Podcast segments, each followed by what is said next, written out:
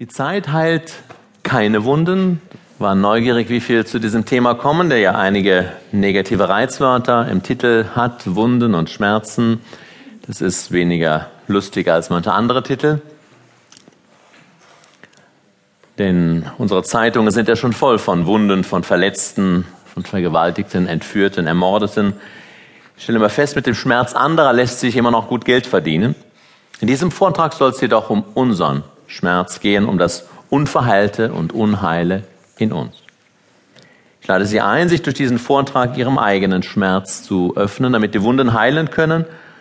Ich selbst bin heute ein lebenslustiger Mensch, aber das war nicht immer so. Und ich denke, dass es in unserem Leben darum geht, durch den Schmerz zu gehen in die Freude, Schmerz zu verstehen, neu anzuschauen, nicht als Bestrafung, nicht als Schicksal oder sonst wie, sondern wirklich zu verstehen, wie Leben funktioniert und zu den unangenehmen Aspekten des Menschseins, zu Schmerz, zu Wut, zu Angst, zu Trauer, zu Verzweiflung, zu Dunkelheit, ein neues Verständnis und dadurch ein neues Verhältnis zu bekommen.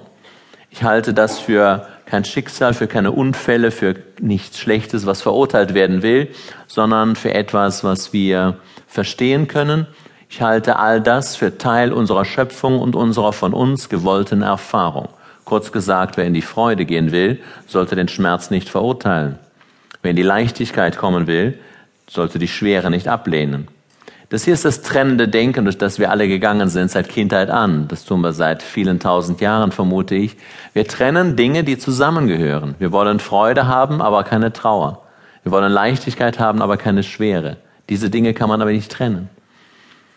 Egal, warum wir Schwere in unserem Leben haben oder wie ich denke, erschaffen, wir können das verstehen und durch die Schwere in die Leichtigkeit kommen, durch den Schmerz in die Freude. Aber die meisten von uns wollen über den Verstand drumherum dahin kommen. Das heißt, sie negieren, verdrängen, verleugnen, lehnen ab, verurteilen das, was sie nicht haben wollen, was aber doch schon da ist.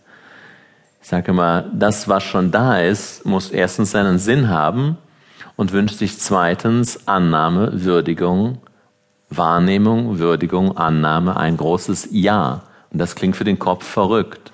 Ja, wenn ich Schmerzen habe, wenn ich eine Krankheit habe, dann sage ich, sagen Sie Ja dazu. Und sagen, hat er einen Vogel? Ja, und soll ich Ja sagen zu meinem, zu meiner großen Angst, meiner Panik? Soll ich Ja sagen zu meinem Brustkrebs? Soll ich Ja sagen dazu, dass mein Mann, meine Frau mich gerade verlassen hat? Bin ich beknackt?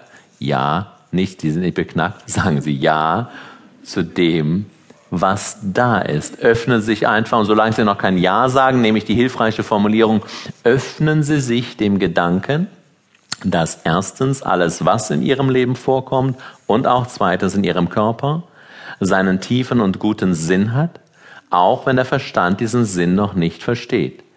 Der Trick in Anführungszeichen besteht hier dran, wenn wir den Sinn verstehen wollen, dann dürfen wir als ersten Schritt den Schritt machen des Geistes zu sagen, ich öffne mich dem Gedanken, dass es einen guten Sinn hat.